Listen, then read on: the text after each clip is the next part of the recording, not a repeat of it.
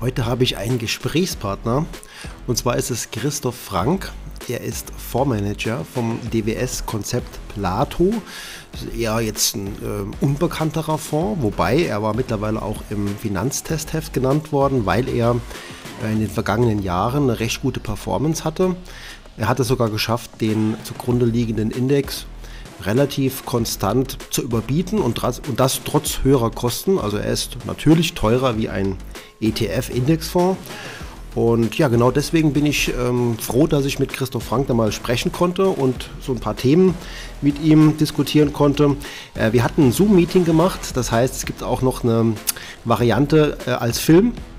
Und das werden Sie auch merken, wenn wir dann zum Beispiel mal einen Chart kurz besprechen. Das werden Sie jetzt hier im Podcast natürlich nicht sehen können. Aber ich empfehle Ihnen dann noch den äh, Film sich auf YouTube anzusehen. Der ist dann auch mit Bild. Der wird allerdings etwas gekürzt. Hier gehe ich etwas ähm, ausführlicher auf das Gespräch ein. Es werden zwei Teile sein, die jeweils so circa 30 Minuten gehen. Heute im ersten Teil geht es ähm, unter anderem um Fehler, die sogar Profis machen. Wir diskutieren natürlich das Thema aktives äh, und passives Investieren. Ähm, er als aktiver äh, Fondsmanager wird natürlich sicherlich eher für den aktiven Ansatz plädieren. Wir reden über das Thema ähm, Mensch oder Maschine. Wer ist effektiver? Kann ein Roboter vielleicht bessere Entscheidungen treffen oder ist doch der Mensch am Ende entscheidend? Und wir gehen ganz spannend auf das Thema Wirecard ein, denn Wirecard ähm, wurde bewusst nicht gekauft von dem Fonds, es ist ein rein deutscher Aktienfonds. Und ähm, Christoph Frank erklärt, warum er sich eben nicht für Wirecard entschieden hat. Alles klar und los geht's, viel Spaß. Ja, heute ist ein ganz spannender Gesprächspartner bei mir. Und zwar handelt es sich um Christoph Frank. Er ist ein Fondsmanager eines deutschen Fonds. Und zwar nicht irgendeines deutschen Fonds, sondern eines, der ähm, das sehr gut gemacht hat in der Vergangenheit. Deswegen ist er auch mir schon aufgefallen, schon längere Zeit. Nicht, weil die viel Werbung machen, sondern wirklich durch die gute Performance. Und deswegen glaube ich, können wir heute äh, ein ganz spannendes Gespräch führen äh, mit dem Fondsmanager Herrn Frank, der sich auch gerne kurz selbst vorstellen darf. Ja, vielen, vielen Dank, Herr Beutler, für die freundliche Anmoderation. Mein Name ist Christoph Frank. Ich bin äh, 48 Jahre alt. Ich bin zusammen mit meinem äh, Kollegen Geschäftsführer der PF, PFP Advisory aus Frankfurt. Mhm. Und äh, wir beraten, wie es Herr Beutler eben auch schon richtig gesagt hat, ähm, einen Fonds, der spezialisiert ist auf deutsche Aktien, den DWS Konzept Plato Fonds. Und ich freue mich, dass ich hier Rede und Antwort stehen darf. Genau. Wir hatten uns ja äh, dieses Jahr mal kennengelernt im Sommer. Und ja, wie gesagt, der Fonds ist mir schon länger aufgefallen und ich war ganz äh, gespannt drauf, mit Ihnen mal zu sprechen, weil es ist ja, es ist ja ein, ein Thema, das immer wieder kommt. Aktiv, passiv, was bringt es überhaupt? Soll man nicht lieber gleich den Index äh, kaufen? In vielen Fällen stimmt das ja auch. Aber genau bei dem Fonds ist es eben so, dass mir aufgefallen ist, okay, relativ konstant, tatsächlich besser als der Index. Und da stellen sich mir immer Fragen, ja, wie geht das überhaupt? Diese Fragen wollen wir heute auch klären und besprechen. Und am besten schauen wir mal kurz auch auf den Fonds drauf, äh, damit Sie auch wissen, über was wir hier überhaupt reden. Das hier ist er, DWS-Konzept Plato. Der Name ist natürlich ähm, speziell, ne? also das sagt erstmal mir noch ganz wenig. Es ist ein reiner deutscher Fonds, also er investiert nur in deutsche Aktien, hat aber jetzt äh, meiner Meinung nach, so wie ich das jetzt gelesen habe, nicht wirklich einen Vergleichsindex. Stimmt das, Herr Frank? Äh, also ein, wir haben keine Benchmark. Offiziell muss man im Prospekt beispielsweise auch immer ähm, Vergleichsindizes angeben, aber wir investieren nicht ähm, im, in Relation zu einem Vergleichsindex oder zu einer Benchmark, sondern völlig benchmarkfrei. Das ist okay. richtig. Also hier mal ist die Benchmark MSCI Germany, ist ja durchaus eine vergleichbare ähm, Benchmark, weil es eben nur um deutsche Aktien geht. Und wir sehen hier einen Zehn-Jahres-Zeitraum. Blaue Linie ist der DWS-Konzept Plato. Und da sieht man ja schon, äh, so ist das wirklich dann auch ähm, für den Anleger in Ordnung. Also er zahlt natürlich hier mehr Kosten, hat mehr Kosten wie beim Index. Aber äh, es hat sich ja jetzt auf dem Zeitraum gelohnt. Können wir auch mal Fünf-Jahres-Zeitraum gucken, da war es auch so. Äh, jetzt scrolle ich noch etwas nach unten, da kommen noch verschiedene andere Werte und Statistiken und Zahlen. Ich fand noch spannend hier, was der Anleger ja auch alles aushalten muss bei so einem Fonds. Also ein wenig ähm, das, den, den Crash-Test oder das Stressszenario. Und hier sehen wir jetzt ähm, einen gewissen Zeitraum und da ist ja auch äh, die Finanzkrise mit drin, was ja so ziemlich Schlimmste war, was es gab in der Vergangenheit an Crashs. Und positiv war hier, man hat also jetzt zwar auch über 40 Prozent verloren, aber der Vergleichsindex hat über 50 Prozent verloren. Und das war jetzt in vielen anderen Zeiträumen auch so, dass es eben so war, dass man nach oben hin ganz gut performt hat und nach unten dann nie den ganz großen Verlust gemacht hat. Gibt es da irgendeine kurze Erklärung dafür oder ist das zu kompliziert für den normalen Anleger? Ähm, also es ist, ein, es ist wahrscheinlich ein bisschen zu komplex im Sinne von, dass es zu lange dauern würde, jetzt wirklich alle Faktoren aufzuzählen. Was vielleicht noch eine wichtige Ergänzung zu Ihren Ausführungen ist, ähm, das, was Sie 2008 und 2011 tatsächlich da hervorgehoben haben, was man da eben auch sehr schön sieht mit, mit, diesem, äh, schwarz, mit dieser schwarzen Unterschiedsfläche, äh, das ist nicht irgendwie erzielt worden, indem wir beispielsweise den äh, Anlagebestand gehatcht hätten oder indem wir Marktbewegungen getimt hätten oder ähnliches, sondern all das ist tatsächlich durch pure Aktienselektion erzielt worden. Aha. Also wir haben, wir haben jetzt nicht irgendwie da Putz gekauft oder irgendwelche Bier-Market-Zertifikate, die es damals äh, gab oder Turbo-Bier-Zertifikate oder ähnliches, irgendwelche Short-Investments, sondern das ist tatsächlich immer mit einer Aktienquote zwischen äh, 90 und 100 Prozent ähm, erzielt worden, die bei uns eben dauerhaft ähm, im Fonds auch zu sehen okay. ist. Also es waren immer Aktien, die weniger stark gefallen sind, wie die im Index dann. Genau, wir haben einen sehr, einen sehr strikten Investmentprozess. Sowas, so kann man es vielleicht ganz kurz ähm, erklären, ohne zu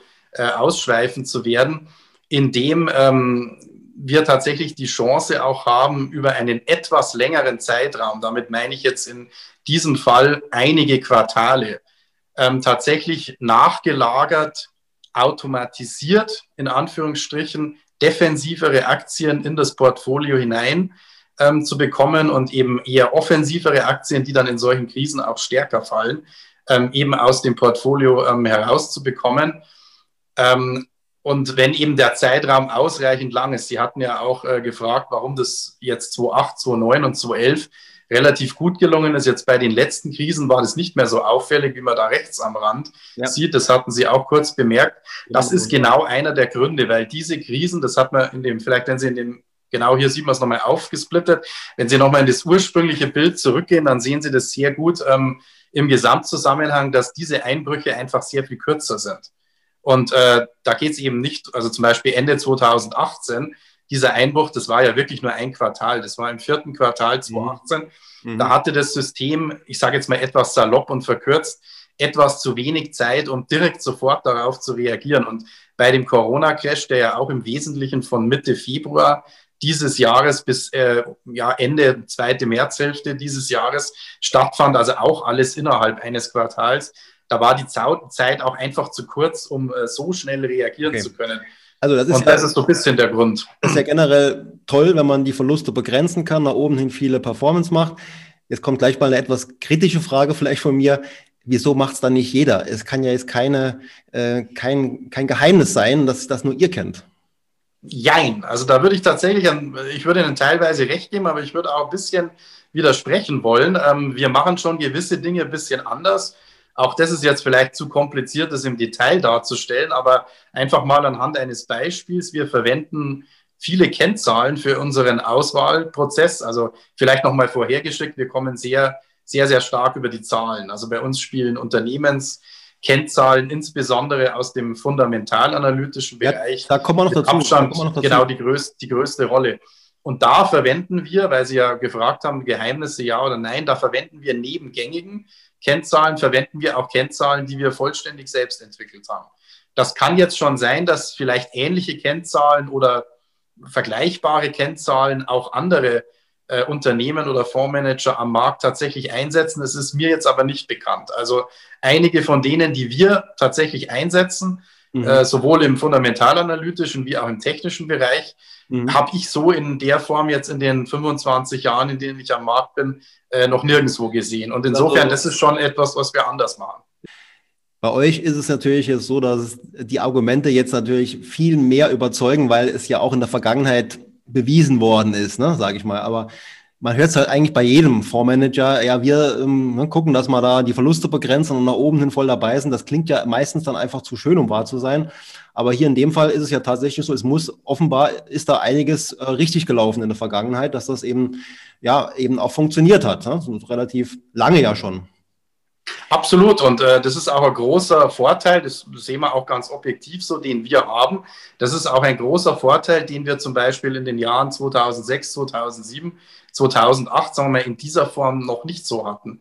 Als es diesen Track-Rekord eben nicht gab, da war der Fonds tatsächlich eher etwas für, ich sage jetzt mal, Spezialisten, für Entdecker, für Leute, die uns vielleicht auch kannten und mhm. sich gedacht haben, ach, das ist interessant, was die machen. Da riskiere ich jetzt mal in einen Fonds einzusteigen, der noch keinen Track-Rekord hat. Heute hilft uns genau, das heißt das Track-Rekord, vielleicht kurz für die, für die Zuhörer? Äh, also quasi eine Erfolgshistorie schon aufweisen können. Und wenn die eben dann so gleichmäßig ist und auch noch gestützt ist durch viele gute Ratings, die wir ja auch in den vergangenen äh, Jahren schon ähm, geholt haben, teilweise auch Fondspreise, die ja so ein bisschen versuchen, das dann zu objektivieren, weil sie haben es natürlich richtig gesagt. Jeder sagt natürlich, äh, weil er sich natürlich im guten Licht darstellen will, äh, wir haben dies, das machen wir anders als die anderen und wir sind da besser und das ja. ist unser USP. Wir kaufen nur die guten Aktien. Genau, genau. Und äh, ich meine, es ist natürlich sehr hilfreich, wenn man dann auch tatsächlich äh, nachweisen kann, wie Sie es gesagt haben, dass man es auch tut. Ja, weil dann hebt man sich ein bisschen ab. Ja, ja. Okay, nee, ähm, verstanden. Und jetzt haben wir hier die, ähm, die Werte, also die Einzelwerte. Ähm, ich glaube, da hat man ja auch schon relativ schnell gemerkt, wenn man die sich anguckt, äh, das sind Namen drin, die man ja auch nicht so oft liest jetzt in Fonds. Also ähm, spricht ja auch für die, für die Einzeltitelauswahl, dass man ja sicherlich da sich gewisse Gedanken gemacht hat, warum man ausgerechnet die Werte sich da jetzt als, als stärkste Werte ins, in den Fonds reinholt. Genau, und wie gesagt, wir sind da zum einen sehr offen, was die ähm, Größenklasse oder eben den Bekanntheitsgrad der Unternehmen betrifft. Es spielt bei uns überhaupt keine Rolle, ob eine Aktie bekannt ist, ob eine Aktie in einem großen Auswahlindex gelistet ist oder nicht. Das ist uns völlig egal. Uns ähm, interessieren einzig und allein die Zahlen. Und ob jetzt dann da ein Name, ein sehr bekannter Name wie Adidas draufsteht oder ein sehr relativ unbekannter Name wie jetzt zum Beispiel eine Steiko oder eine Verbio. Das sind sicher Aktien, die jetzt nicht jedermann kennt oder eine Mensch und Maschine, mhm. ähm, die sicherlich nur Spezialisten äh, vielleicht kennen. Das ist uns egal. Also uns, äh, jede Aktie, die uns halt mit ihren Zahlen überzeugt, ja. hat die Chance, ins Portfolio reinzukommen. Und Aktien, äh, die uns halt nicht überzeugen, die kommen nicht rein. Und da ist es auch egal, ob das jetzt bekannte Namen sind oder nicht. Also okay. wir sind da vollkommen stur und auch sehr sehr, sehr strikt in unserem Ausleseprozess. Also wir haben 40, 50 Einzelwerte aus Deutschland. Genau. Ähm, so um den Dreh ist es. Wie oft wechselt das da oben in der Top 10 jetzt? Also in der Top 10, äh, also zum Beispiel die Werte ganz oben, jetzt haben, haben wir zum Beispiel gerade eine Bechtle ähm, angesprochen, die ist schon seit Ewigkeiten im, äh, im Fondsportfolio. Die haben wir vor zehn Jahren mal gekauft. Zwischendrin war mhm. sie mal ganz kurz raus.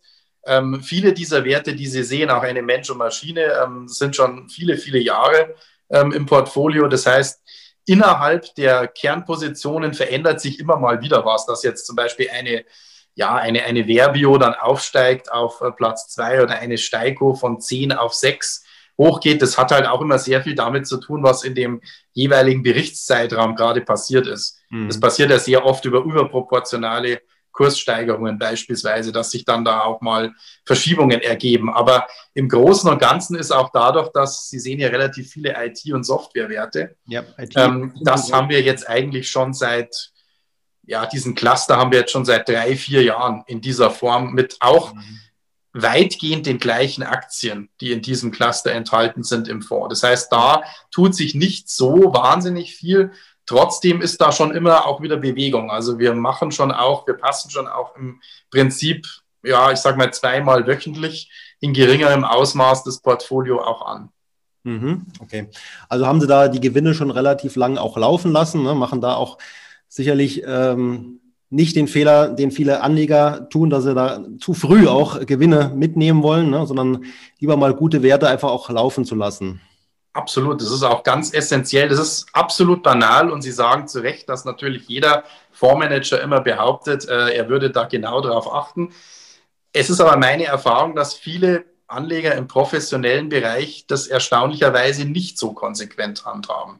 Also wenn man sich auch mal die, ähm, die, Fakt, äh, die ähm, Portfolioaufstellungen in den Halbjahresberichten und in den Jahresberichten anschaut von manchem Fonds, dann hat man den Eindruck, dass gelegentlich sogar, ich nenne jetzt da keine Namen, aber dass gelegentlich sogar auch mal die klassischen Depotleichen oder die klassischen äh, äh, ja, Leichen von, von Firmen, die man eigentlich schon längst hätte verkaufen müssen, weil es mhm. mhm. schon fast Totalverluste sind, okay. die tauchen doch immer mal wieder auf. Und ähm, mhm. da fragt man sich dann schon so ein bisschen, ja, was will er denn jetzt gerade mit der Position? Äh. Hat er da, weiß er da irgendwas, das die anderen nicht wissen oder oder was ist da los? Und häufig werden Gewinne auch sehr schnell abgeschnitten. Genau. Und ähm, das ist natürlich ein Riesenfehler. Und meine Erfahrung ist, dass es häufig zwar erzählt wird, dass äh, teilweise dann aber auch gerade bei den großen Häusern durch, teilweise auch durch regulatorische oder durch institutionelle Vorgaben es gar nicht möglich ist, zum Beispiel ähm, tatsächlich eine Nummer eins Position bis auf acht, neun Prozent anwachsen zu lassen, obwohl man es vielleicht ganz gerne hätte, weil man beispielsweise die Policy verfolgt, dass man sagt, wir haben jetzt äh, immer eine Kappungsgrenze bei zweieinhalb Prozent ja, dann muss ich halt immer auch bei zweieinhalb Prozent Gewicht abschneiden. Mhm. Und wenn dann nochmal 100 Prozent dazukommen, dann muss ich halt wieder bei zweieinhalb mhm. Prozent mhm. abschneiden. Ich schneide quasi immer die mhm. tollen Triebe ähm, am Baum, um jetzt mal einen Gärtnervergleich zu nehmen. Die schneide ich ab und die welken Triebe, die lasse ich ja. dran. Also ich mache genau das Falsche. Das sind halt Fonds, die sich dann diese Regeln irgendwie selbst auferlegen. Ähm mit dem Hintergedanken, dass eben vielleicht auch das Risiko damit nicht zu groß werden soll in, in genau. Einzelwert. Ne? Auf der anderen Seite richtig. macht man natürlich den ganz klassischen Fehler, Gewinne zu früh oder Gewinner zu früh zu verkaufen und die, die schlecht laufen, Prinzip Hoffnung, bis in alle Ewigkeit im Depot zu halten. Also der Fondsmanager ist am Ende ja auch nur ein Mensch, macht menschliche Fehler. Das heißt, da muss er wahrscheinlich auch sehr diszipliniert sein, um da diese Fehler eben nicht zu machen.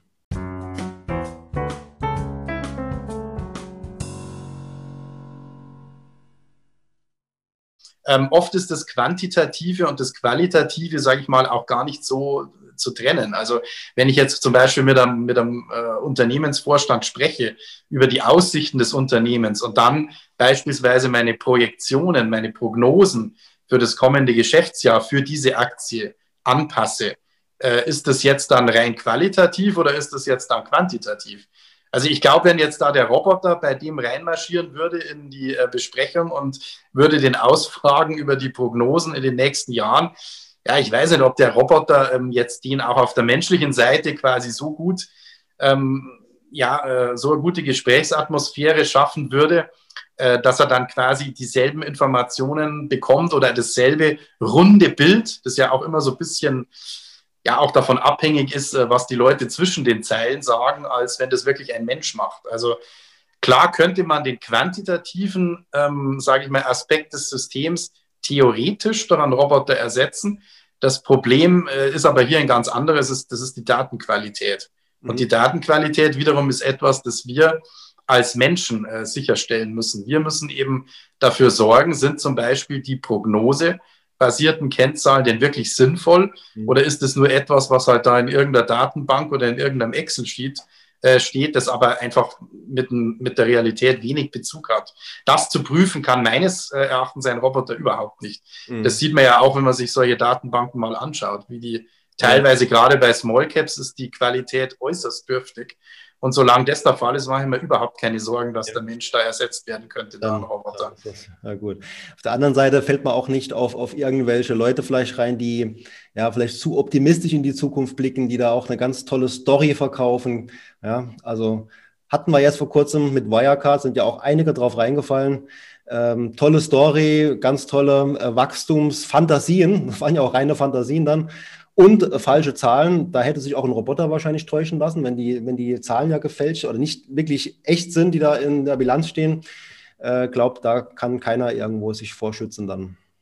Absolut nicht. Und äh, also ich sage mal, der Fall Wirecard, den kann man jetzt tatsächlich so oder so sehen. Also den kann man jetzt pro Roboter sehen, aber auch kontra Roboter. Also sie haben beide, beide Aspekte eigentlich schon sehr gut ausgeführt. Also man kann sagen, ähm, ein Roboter hätte die Zahlen wahrscheinlich geglaubt, was wären denn anderes übrig ja, geblieben. Also er hätte halt, wenn das jetzt eine Maschine ist, die automatisiert Geschäftsberichte zum Beispiel ausliest mhm. und dann die Zahlen in irgendwelche Tabellen kloppt, das wäre ja durch keine äh, sage ich mal, in irgendeiner Weise durch keine Hürde ähm, in irgendeiner Weise möglich gewesen, dass er da gestoppt wäre. Also da wäre genauso dumm oder gescheit äh, gewesen wie der Mensch. Ja. Äh, und umgekehrt kann man natürlich sagen, wenn man, wenn man jetzt als Manager, was wir zum Beispiel auch gemacht haben, relativ früh schon auf das Wirecard-Management getroffen ist, kann man natürlich andererseits sagen, hat man äh, als Mensch schon einen Vorteil. Also wir waren halt auch wegen dieser Treffen skeptisch und ähm, haben auch deshalb nie in Wirecard investiert. Also Wirecard war nie in diesem Fonds enthalten. Was, was war ähm, da auf bei dem Treffen, dass es zu viel Angeberei vielleicht war? Also ich will äh, jetzt da nicht zu sehr ins Detail gehen, weil das wäre schon fast Vertrauensverrat, aber okay. es war einfach so, wir haben uns halt ganz normal getroffen, wie man das mit, mit allen anderen Kapitalmarktthemen auch ähm, tut und wir haben auf viele, also in dem Fall war das ich, ähm, ich habe auf viele Fragen die ich gestellt habe, keine vernünftigen Antworten bekommen. Mhm. Jetzt ist man natürlich, das war ganz zu Beginn, das ist schon äh, 2006 gewesen, also vor 14 Jahren, lange bevor Wirecard groß wurde und also das erste Mal, lange bevor Wirecard groß wurde und ähm, bevor es dann ja auch äh, im Frühjahr diesen Jahres oder im Frühsommer in die Grütze ging, wie wir alle wissen. Ähm, aber ich habe damals schon so eine gewisse Grundskepsis gehabt und war mir halt nicht sicher, bin vielleicht ich zu dumm, verstehe es ich vielleicht nicht. Dann muss ich aber auch die Finger davon lassen, wenn ich nichts davon verstehe. Oder sind die Antworten einfach so, sage ich jetzt mal, mit wenig Substanz äh, unterfüttert, dass mhm. ich halt einfach nicht glaube, ähm, dass das alles stimmt, was da so erzählt wird. Und unabhängig davon, hm, das spricht unabhängig, Entschuldigung, bitte. Äh, unabhängig davon gab es halt einfach auch bei den Zahlen, also auch bei den berichteten Zahlen, mhm. dann später äh, sehr, sehr viele Fragezeichen. Aber selbst wenn man die Zahlen noch geglaubt hätte, ohne Sicherheitsabschlag, wir haben dann immer zweimal gerechnet. Wir haben einmal mit den offiziellen Zahlen quasi gescreent und diesen Investmentprozess gestartet und dann einmal mit einem gehörigen Sicherheitsabschlag, weil wir den Zahlen nicht geglaubt haben. Und äh, in beiden Varianten äh, sind aber unsere, ist aber Wirecard ganz früh in mhm. diesem ähm, Selektionsprozess schon in einer der allerersten Runden ja. rausgeflogen, weil sie fast immer zu teuer waren. Ja, nee, ähm, das, das spricht jetzt natürlich für, für euren äh, Prozess, ähm, dass das aufgefallen ist und dass man da als Anleger eben keinen Schaden hat, hatte. Auf der anderen Seite gab es ja aber auch Fonds, die Wirecard sehr stark gewichtet hatten im, im Fonds. Und da fragt man sich natürlich, ja, was hat denn der Manager dann gemacht? Ne? Also zum einen habe ich jetzt, äh, das ist dann für den Anleger erstmal ja Glückssache. Was ist das für ein Fondsmanager? Äh, erkennt der das oder ist es einer, der es eben nicht erkennt und der gewichtet dann sogar noch Wirecard extra ähm, stark im Fonds? Äh, das ist halt das Risiko, das man dann hat. Ne? Das hat man beim Indexfonds dann eben weniger, weil man einfach sagt, okay, ist halt marktkapitalisiert gewichtet, fertig. Äh, ansonsten muss ich darauf hoffen, dass ich da einen Fondsmanager habe, der das erkennt, wie das bei euch war. Ja, wobei man natürlich, man kann auch hier wieder umgekehrt argumentieren und sagen, im ETF hat man es auf jeden Fall zwingend immer drin. Okay. Also wenn ich halt ein DAX Aber eben nicht ETF mehr als sein muss. Ne? Nicht mehr genau, Sie, das ist völlig richtig. Sie haben keine Übergewichtung drin, das ist richtig, aber natürlich auch keine Untergewichtung und keine Nullgewichtung. Also Sie haben es auf jeden Fall immer drin als Anleger, wenn Sie ein ETF kaufen. Das kann man jetzt sehen, wie man will. Also genau. wenn man sagt, ja, ich gebe immer mit der Marktrendite zufrieden, dann mhm. muss man es halt hinnehmen. Wenn man sagt, ich würde aber ganz gern solche totalen äh, Katastrophen wie Wirecard oder auch Steinhoff beispielsweise vor, vor einigen mhm. Jahren, da hat es den MDAX betroffen, die Liste ließe sich fortsetzen. Wir sind ja beide schon länger am Markt und viele Ihrer Zuhörer wahrscheinlich auch äh, aus neuer Marktzeiten. Da werden wir alle noch wissen, äh, welche prominenten ja. Beispiele es da gibt. Also die Liste ist lang. genau. Und äh, ich sage mal, wenn man, wenn man zumindest diese Vollkatastrophen nicht äh, im Portfolio haben will, dann glaube ich, ist ETF tatsächlich nicht das richtige Mittel, weil da ist es einfach automatisch immer mit dabei. Sie haben schon recht, es ist dann mhm. in einer niedrigeren Gewichtung, völlig richtig. Sie haben dann nicht den Fonds, die, die Fonds dabei, die sagen, äh, wir wollen es jetzt sogar noch extra hochgewichten und äh, mhm. gehen dann vielleicht sogar noch äh, da richtig in die Vollen. Aber sie haben es halt trotzdem beim ETF immer dabei. Das ist einfach der Nachteil. Mhm.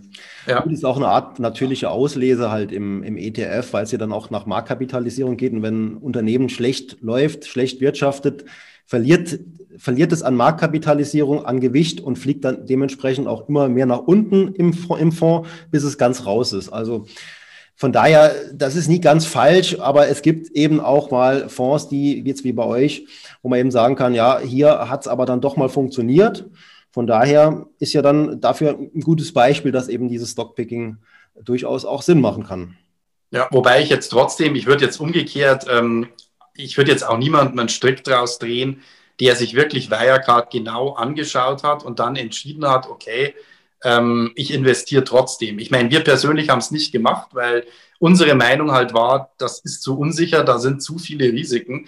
Aber ich kenne auch andere Fondsmanager, mit denen ich natürlich über den Fall gesprochen habe, die haben beispielsweise gesagt, okay, bisschen komisch äh, kommt ihnen vielleicht das ein oder andere doch vor, aber da gab es ja immerhin testierte Abschlüsse. Und dann haben die, zum Beispiel einer hat mir wörtlich gesagt, naja, also wenn EY dreimal hintereinander den Jahresabschluss testiert ohne Einschränkungen, muss ich irgendwo das, drauf vertrauen können. Ich glaube, Learning ist auf jeden Fall durch diesen Fall, dass Streuung auf jeden Fall wichtig ist. Ne? Man, kann ja, man kann ja nicht alles kontrollieren. Ich kann ja nicht ins Unternehmen ja. fahren und mir alles dann zeigen lassen und nachzählen und äh, Inventur machen und was weiß ich. Ich muss mich auf irgendwas verlassen und wenn ich noch nicht mal auf die Bilanzzahl mich dann 100% verlassen kann, bleibt mir nur noch eins, ich muss so weit streuen, dass mir das im schlimmsten Fall eben nicht das Genick bricht, so ein Unternehmen dann das Absolut. so einen Absturz dann eben hatte. Ne? Von daher. Absolut. Und Sie haben auch recht, es gibt natürlich Grenzen. Ich kann jetzt auch nicht auf die Philippinen fahren und schauen, ob die 1,9 Milliarden Euro auf den angeblichen Treuhandkonten bei Wirecard, ob die jetzt existieren oder nicht. Also, mhm. wenn sich halt dann da die Wirtschaftsprüfer von so einem Schmierentheater täuschen lassen, dann wird es der normale Anleger auch nicht hinbekommen, nee. dass er da besser recherchiert. Deswegen sage ich ja auch, ich würde niemandem einen Vorwurf machen, der hm. mit guten Gründen, das ist allerdings schon die, der, die Einschränkung, die ich machen würde, der mit guten Gründen und der sich wirklich gründlich informiert hat, hm. in Wirecard investiert hätte. Es ist nicht meine Position, wir haben es nie gemacht im Fonds, aber ich würde jetzt auch niemanden zu sehr dafür kritisieren, weil es wirklich auch, hm. sage ich mal, in dieser Dimension war es schwer zu erkennen. Das okay. muss man schon auch fairerweise sagen. Naja, gut. Also Wirecard-Kapitel, das schlagen wir jetzt nochmal zu. Ist ja ausreichend schon besprochen worden. Ne? Ähm, ja, ich habe noch eine Frage und zwar, wie ist denn das jetzt, wenn man jetzt ähm, nicht nur auf die reinen Zahlen schaut, äh, würde ja auch vielleicht reichen, einfach die Zahlen sich anzugucken, aber man will ja auch noch mit den ähm, Akteuren Gespräche führen als Fondsmanager. Ne? Das heißt, man will mit denen im Gespräch die Zahlen sozusagen erklärt bekommen. Äh, Inwieweit ist es jetzt da eine Gefühlssache zu sagen, ja, hm, hier, das äh, sind zwar gute Zahlen, aber wir investieren trotzdem nicht? Oder warum ist das so wichtig eigentlich, mit den Leuten da äh, zu sprechen? Naja, es macht das Bild halt deutlich runder und es ist auch vielleicht weniger ein Widerspruch, als man glaubt. Also ich würde vielleicht auch dieses Wort Gefühl nicht unbedingt äh, verwenden oder manche ähm, verwenden das Wort Intuition dabei. Das geht schon alles in die richtige Richtung, aber ich würde es eher mit Erfahrung gleichsetzen. Ich vergleiche das immer mit, oder man kann es vielleicht vergleichen mit äh, der Frage, wie spielt ein äh, Schachcomputer Schach und wie spielt ein Großmeister Schach? Und äh, die, oder wie beurteilt er eine Stellung? Und äh, ich glaube, der entscheidende Unterschied ist äh, Erfahrung. Der Großmeister hat halt schon, weiß ich nicht, zwei Millionen Stellungen im Lauf seiner Karriere auf dem Brett gehabt. Der kann relativ schnell sehen, wenn er schon hinsieht, wo die Probleme in dieser Stellung sind ohne dass er jetzt alle Stellungen wirklich wie ein Schachcomputer durchrechnen kann. Wobei jede Branche ja anders ist, ne? Naja, aber es geht hier tatsächlich eher so um das große Bild. Also die Frage ist einfach, bei Wirecard war es halt relativ auffällig, weil schon 2006 bei mir so das Gefühl, ich verwende jetzt mal doch das Wort, in der, in der Magengrube war, aber eigentlich war es nur Erfahrung. Ich meine, ich hatte damals auch schon äh, fast 15 Jahre dann auf dem Buckel und äh, ich habe schon am Anfang so das Gefühl gehabt, hm, also halt dich fern oder schau dir das zumindest nochmal ganz genau an, weil das war alles ein bisschen komisch mhm. und unbefriedigend. Und mal jetzt ein das, Gegenbeispiel dazu. Ne? Also ja. ähm, das war jetzt bei Ihnen im Nachhinein alles richtig, aber jetzt ähm, Warren Buffett, sehr bekannter Investor, hat ja jahrelang äh, verzichtet auf Apple in seinem Fonds, in seiner Holding weil er es eben auch nicht verstanden hat. Er war ja so ein gutes Stück älter, ja, da kann man auch vielleicht sagen, ja, die Technologie und das ganze Konzept von Apple hat er eben noch nicht so ganz verstanden, hat im Nachhinein aber dann doch noch investiert, weil er eben gemerkt hat, ich, ich lag damit falsch. Ne? Also es kann ja auch, es kann ja auch mal äh, schief gehen. Absolut. Und äh, wie gesagt, aber das Entscheidende, ähm, glaube ich einfach, ist die Frage, muss ein Investor, der tatsächlich überdurchschnittliche Renditen erwirtschaftet, muss der jetzt automatisch in Apple investieren?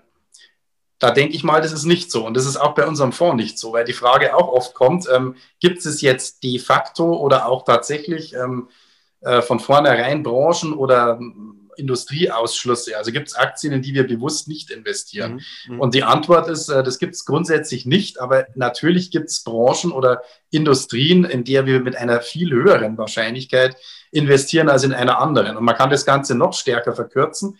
Man kann sagen, letztendlich ist es für unsere Zwecke völlig ausreichend, dass wir 40 bis 50 Aktien erwischen, die überdurchschnittlich gut performen. Wenn wir dabei die 10, 20 bestperformenden Aktien am deutschen Aktienmarkt verpassen, ist es zwar ärgerlich, hat aber nicht unbedingt äh, zur Folge, dass wir deswegen mhm. schlechter abschneiden als der Markt. Wir haben ganz, ganz viele Apples dieser Zeit, wie auch Warren Buffett, äh, haben wir in diesen äh, 14,5 Jahren, in denen wir den Fonds steuern, natürlich auch verpasst. Das macht aber am Ende gar nichts, solange wir ein Portfolio von 40, 50 äh, Titeln haben, die halt überdurchschnittlich gut laufen. Dann muss man nicht das, in jede, in jede Apple investieren. Das führt mich auch zu meiner nächsten Frage. Ist es denn das ultimative Ziel, den Index zu schlagen? Für euch jetzt oder generell? Also ich sage mal so, dadurch, dass wir ja einen Long-Only-Aktienfonds haben und äh, der immer zwischen 90 und 100 Prozent investiert ist, wir jetzt keine komplizierten Derivate-Geschäfte oder ähnliches machen, mhm. sondern halt tatsächlich mit dem Anspruch antreten, wir wollen für den Investor, für den, der uns eben tatsächlich dann auch ins Portfolio mit aufnimmt, wir wollen dem einen Mehrwert bieten, der tatsächlich über den Ertrag eines ETFs hinausgeht. Ist implizit natürlich schon der Anspruch, ja. den Index zu schlagen. Jetzt nicht jedes Quartal, auch nicht jedes Kalenderjahr, das geht erfahrungsgemäß nicht, aber ich sage mal, über einen Zeitraum von wenigstens fünf oder zehn Jahren mhm. sollte das schon das Ziel sein. Und das ist uns tatsächlich auch immer gelungen ist halt eben so, dass das viele eben nicht schaffen und dass da ganz viele eben ganz viel unnötiges Geld bezahlen für Fonds, die dann noch nicht mal, also nicht mal annähernd so gut laufen wie, den Index, wie der Index. Das ist halt, was für den Anleger wichtig ist, dass er da eben nicht auf die falschen Fonds setzt. Absolut. Äh, generell ist es ja auch bei euch so, man deckt ja auch nur den deutschen Markt ab. Das kann ja auch nicht dann das, ähm, der alleinige Fonds im Depot sein, sondern im Sinne der Streuung sollte man ja dann doch ähm, darüber hinaus noch investieren. genau. Nee, also das ist natürlich dann ähm, Vorteil bei einem eher überschaubarer, bei einer überschaubaren Anzahl von Einzelwerten. Jetzt beim ähm, MSCI World Index sind es ja, glaube ich, dann 1600 Unternehmen, mehr noch. Ja. Und bei euch sind es eben 50. Da sieht man schon den Unterschied. Das eine ist doch sehr ähm, speziell, sehr konzentriert. Das andere ist dann extrem breit. Hat Vor- und Nachteile. Ich denke mal, dass äh, MSCI World dann vielleicht auch in gewissen Marktphasen nicht ganz so stark schwankt. Schwankt natürlich auch, aber ist dann doch breiter gestreut. So, das war das Ende vom Teil 1. Aber auch im Teil 2 wird es nochmal richtig spannend, denn dann erfahren Sie, wie der Fondsmanager Christoph Frank einem konservativen Menschen erklären würde, warum der Aktienmarkt super interessant ist, wie man sich vor den Crash-Propheten schützen kann, eine Börsenweisheit, die aus der Sicht von Christoph Frank ultimativ richtig ist und warum sie trotzdem ganz viele Profis nicht beherzigen und noch eine Buchempfehlung, äh, welches Buch äh, über Warren Buffett er gelesen hat.